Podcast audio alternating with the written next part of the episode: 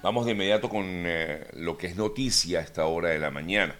Comenzamos comentándoles un poco acerca de lo que fue la primera parte de este proceso ya de primarias del Partido Republicano que en el día de ayer, a pesar del frío, se celebró en el estado de Iowa. Y el expresidente Donald Trump pues ganó, digamos, los caucus republicanos de Iowa con un margen sin precedentes, impulsando lo que pudiera ser entonces su tercera nominación presidencial consecutiva del partido. Lo hizo a pesar de saltarse los debates primarios del Partido Republicano, que como ustedes saben, él no ha estado presente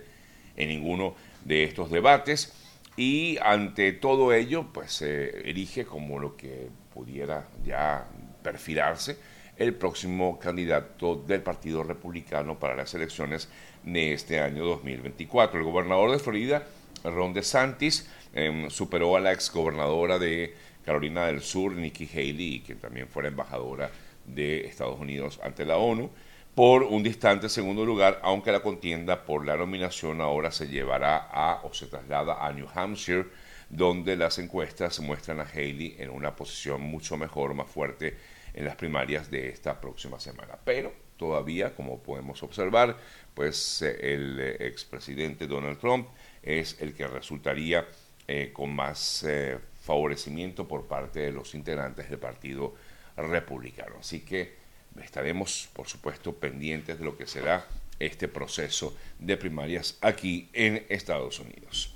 Me voy a Venezuela. Ayer Nicolás Maduro anunció un aumento del ingreso mínimo integral indexado. Suena un poco extraño, pero así es, porque el, aunque no anunció un aumento salarial como tal, es un aumento que va eh, está compuesto, perdón, por el bono de guerra económica, como se le conoce, y el ticket de alimentación de los trabajadores, pero no del salario mínimo que beneficia directamente a jubilados y pensionados. Eh, habiendo comprobado que funciona, dijo eh, Maduro, he decidido subir el ingreso mínimo indexado de los trabajadores a 100 dólares a partir del próximo primero de febrero. Eh, mientras aprovechó también para decir que gracias a las sanciones económicas que mantienen algunos países, básicamente Estados Unidos, en contra de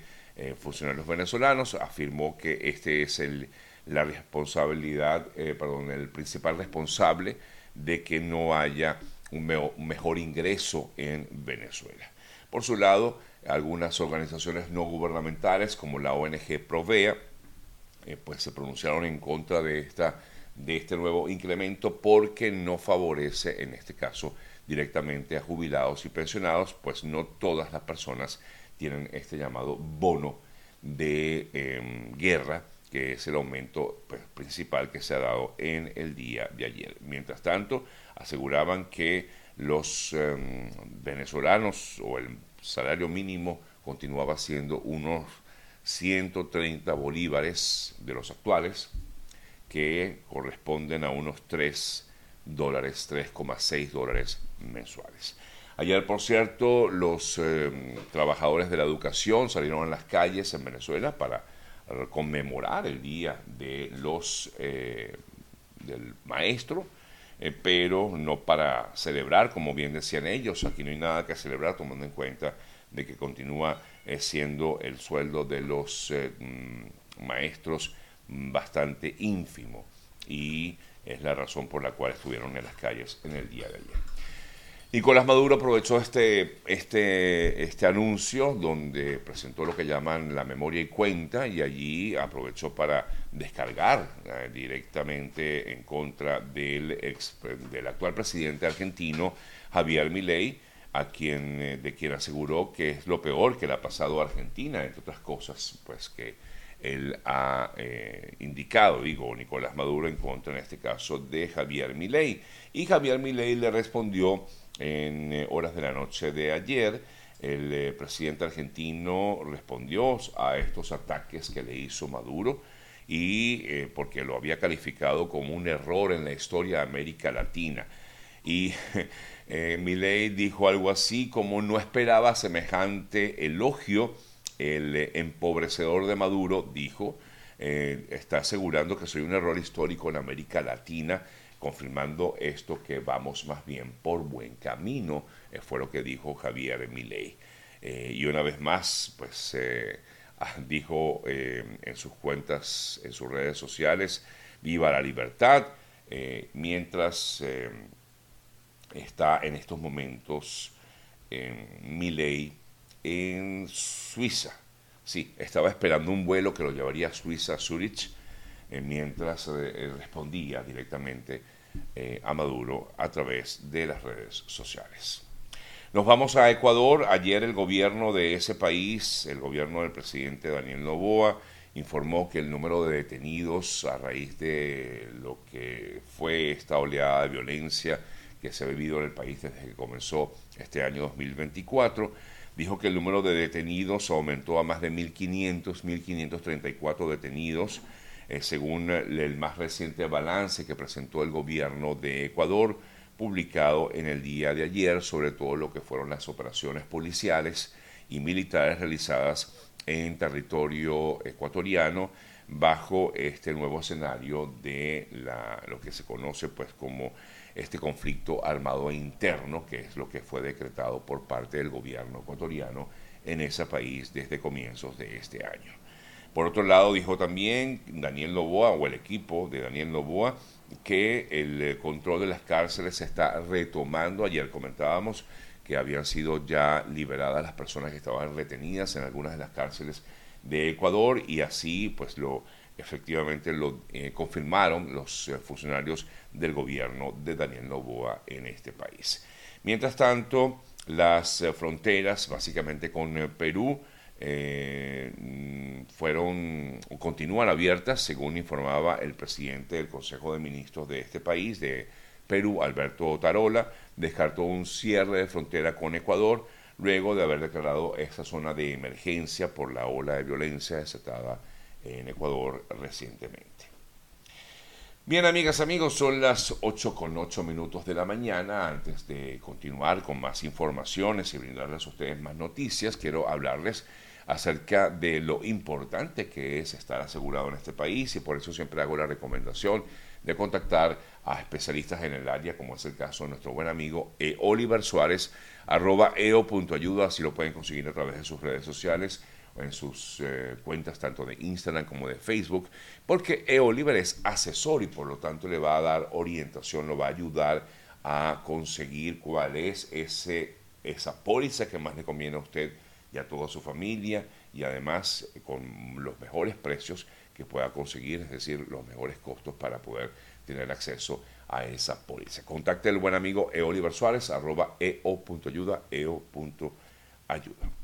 Seguimos revisando informaciones y ayer el eh, gobierno de México dio a conocer algunas cifras de secuestros que se han dado en este país a migrantes de diversas partes del mundo. Según el gobierno mexicano, los secuestros subieron un 3,2% en el año 2023 con respecto al año anterior, perdón, y por lo tanto estamos hablando de 2.000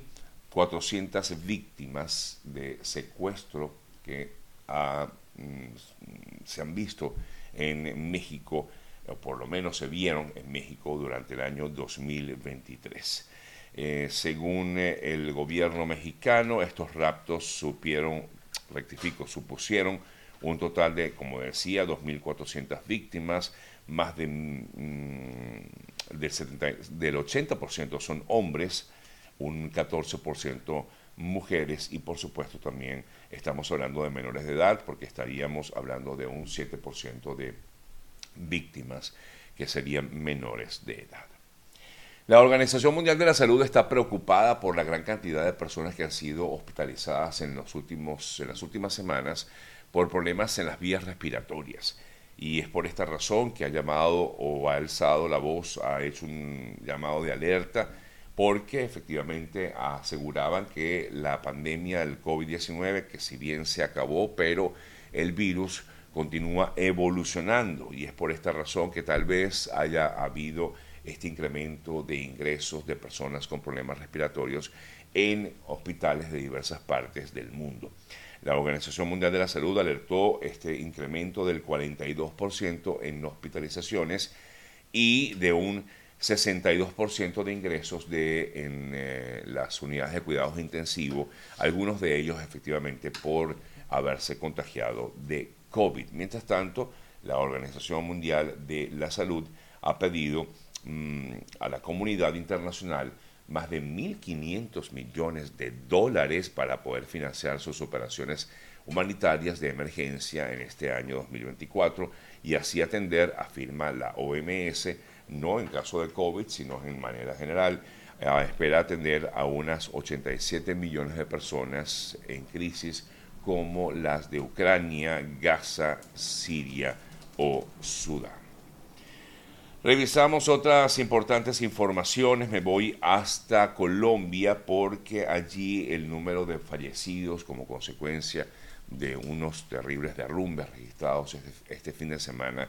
en la zona del Chocó, en el oeste de Colombia. El número de fallecidos aumentó a 35. En un principio se había indicado que eran, habían fallecido 20 personas, pero hasta ayer, según autoridades de la zona, hablan efectivamente de 35 víctimas fatales de estos derrumbes, algunos de los cuales, por lo cierto, pudieron verse a través de las redes sociales, ya que se divulgaron videos del momento en que cayó prácticamente lodo sobre varios vehículos que estaban allí en la, en la vía y bueno, esto lamentablemente dejó un saldo crítico un saldo muy negativo de 35 personas fallecidas, según ha indicado el gobierno colombiano. Por su lado, algunos eh, representantes eh, de la oposición en Colombia afirman que la tragedia ocurrida en Chocó pues, pudo haber sido evitada. Dijo, eh, entre otros, uno de los que habló sobre el tema es Jorge Palacios, vocero de la Mesa de Infraestructura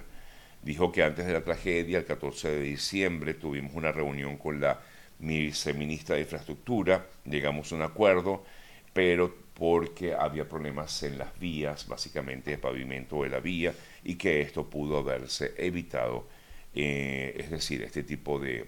porque efectivamente lo que pasó allí es que había como que una situación en la vía, había mucho muchos vehículos en una larga fila, cola, y en ese momento es cuando se desprende este, esta, digamos, vino esta luz ¿no? en esta zona de Chocó. Y por ello es que se critica directamente al gobierno de Colombia, al gobierno de Gustavo Petro, por la falta de atención ante este tipo de situaciones. Revisamos otras noticias. El exmiembro del cártel de Medellín, narcotraficante Carlos Leder, arrojó luz sobre supuestos negocios del narcotráfico en Cuba y aseguró que hubo complicidad por parte de Raúl Castro, quien gobernó, como ustedes saben, la isla durante más de una década. Estas revelaciones las hace en el libro Vida y Muerte del cártel de Medellín, donde destaca cómo el dinero y el poder de los capos colombianos en la década de los 80 sobre todo y 90 fueron posibles gracias a la complicidad de varios gobiernos y entre ellos incluye, según lo que expresa esta persona, em, Carlos Leder, ex miembro del cartel de Medellín, eh, afirma que Cuba también, por supuesto, estuvo al tanto de todo eso.